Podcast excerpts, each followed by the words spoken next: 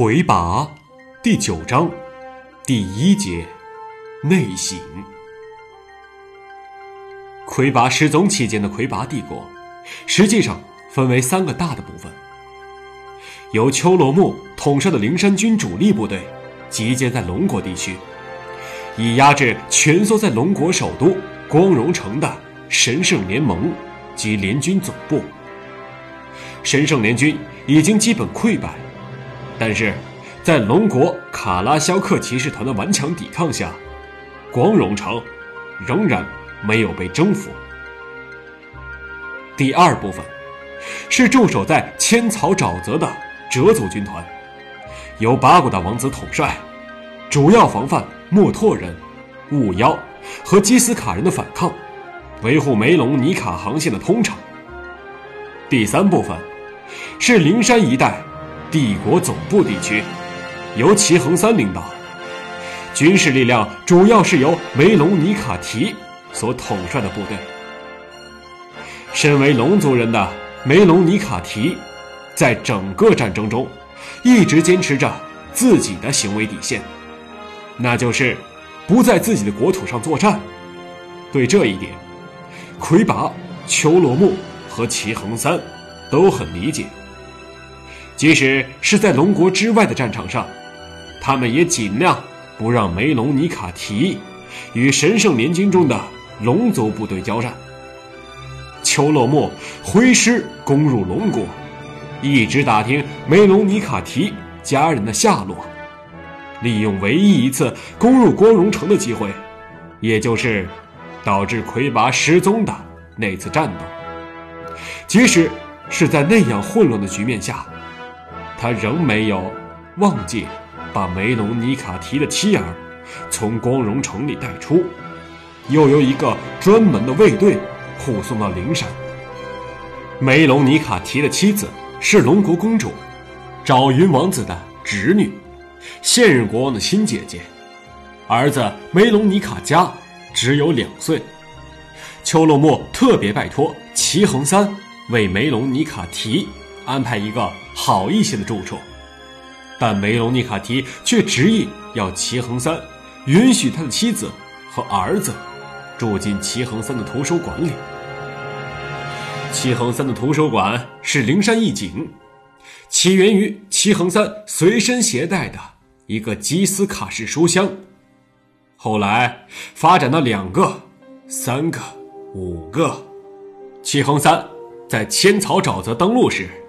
这些书箱全部留在海里了。之后一切从零开始。离开成果时，巴古达王子把两大间书房里几乎一半的图书都送给了齐恒三。以此为基础，随着魁拔大军在全世界范围的征战，世界各地有价值的图书都成了齐恒三的战利品。他在灵山总部驻地的住所，成了放这些书的仓库。他还挤占了旁边为龙长老魁拔和秋罗木准备的房间，稍加改造，建成了一个规模相当可观的图书馆。他允许任何人来这里看书，条件只有一个：看完了放回去，不要乱放。他还特别举行了一个图书馆的开馆仪式，热闹了一下之后，光顾的人却很少。梅隆尼卡提是来的最多的一位，经常还会和齐恒三聊一些读书心得，两人也因此走动得很近，成了好朋友。秋落木偶尔回灵山，会来这里找些地方志之类的东西翻一下。齐恒三的同族千红尺把这里当成了存放灵山塔图纸的地方，不时也会来一下。当时齐恒三特别要求千红尺一定要在大肆修建的灵山塔里给图书馆安排一席之地，而且要相当坚固、可靠、恒温、恒湿。梅隆尼卡提的家人到了灵山之后。就在图书馆里安了家，和齐恒三成了邻居。齐恒三很喜欢梅隆尼卡提的儿子梅隆尼卡加，却不喜欢那位公主夫人。公主夫人似乎从没笑过，看每个人的表情都有一种鄙视的意味。为了避免不愉快的事情发生，齐恒三很长一段时间不回图书馆了，借故需要在元帅公所里议事，而在那里随便凑合着。元帅公所的主人是冉谷元帅，他不久前刚刚被公开宣布为魁拔唯一的儿子，出任灵山会最高统帅。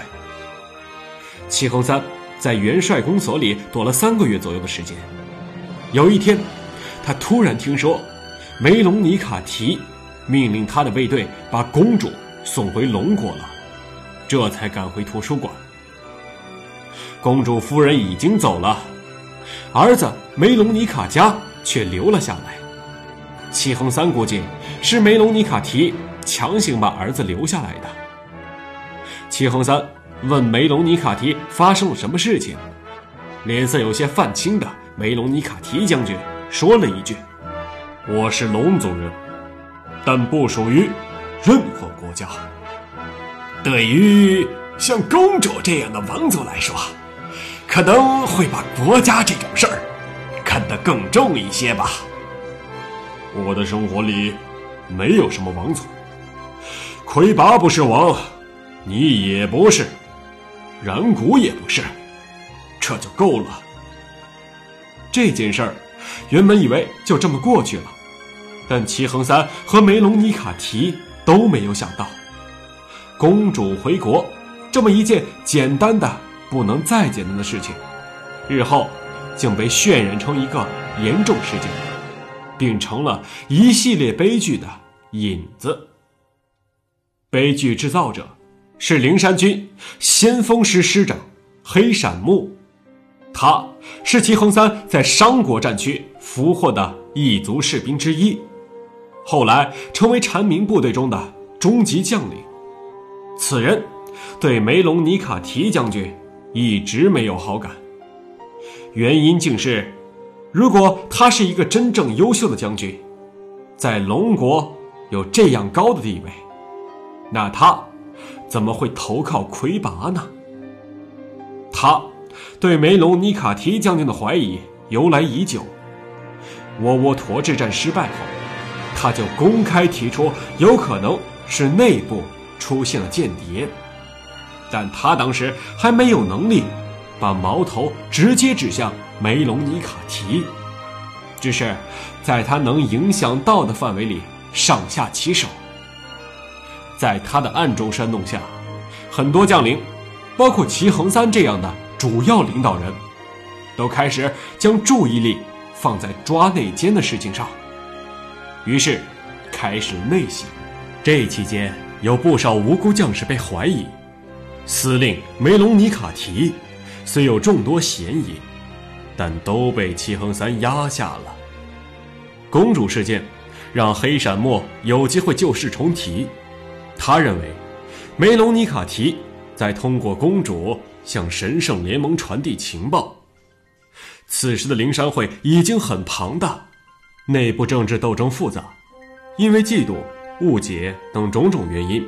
而对梅隆尼卡提怀恨的人不在少数，他们认定梅隆尼卡提是间谍，要求给予惩处。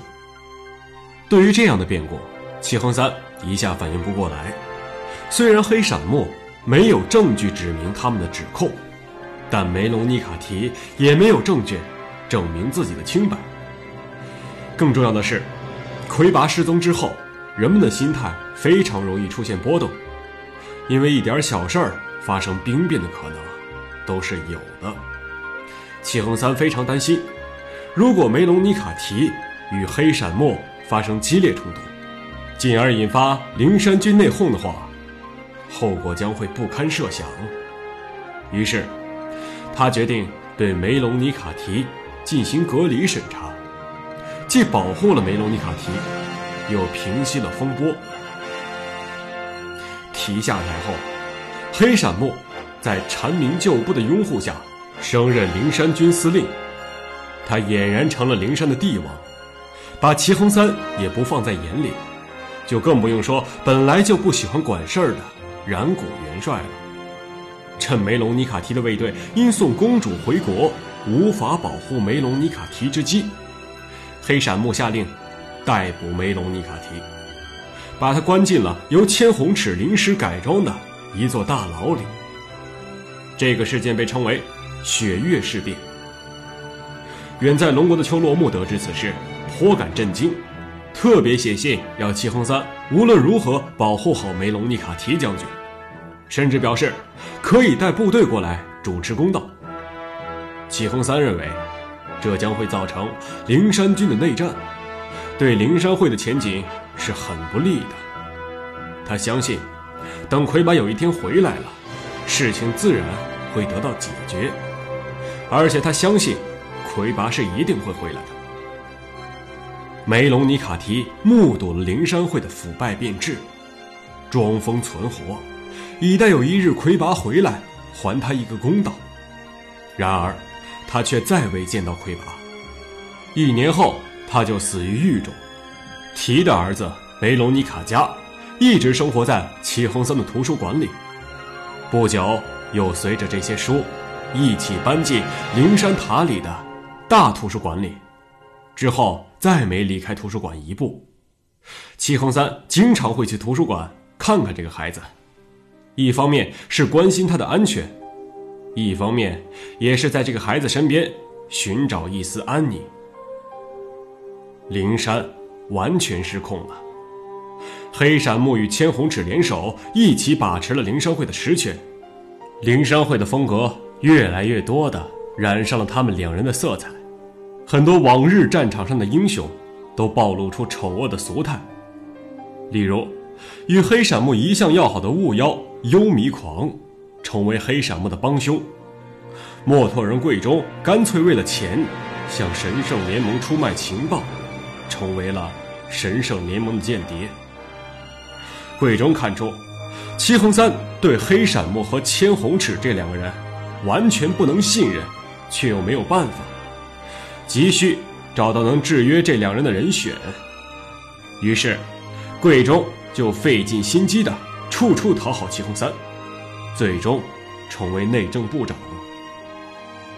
齐恒三在痛心之余，集中思考改变这一切的办法，认为应该重建一种崭新的魁拔文化，用这样的文化来统一人们的意志。由于文耀制度被破坏。形意循环被干扰，地界自然灾害频发，到处闹饥荒瘟疫。以前因为疲于应战而没有注意到这些的灵山人，现在静了下来，真切的发现生活不如从前了。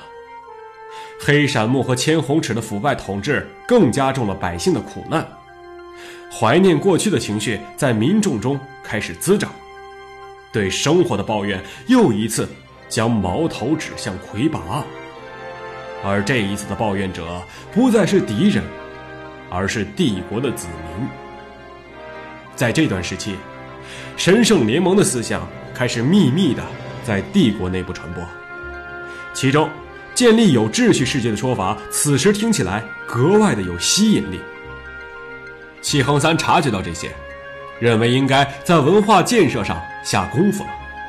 他命令烧毁一切旧国家的文字，以及来源不明的文字，全部统一使用兽族文字，并由邪行士秋落木主持编写《魁拔全书》，让人们知道魁拔想要建立一个什么样的世界，给人们一种什么样的生活。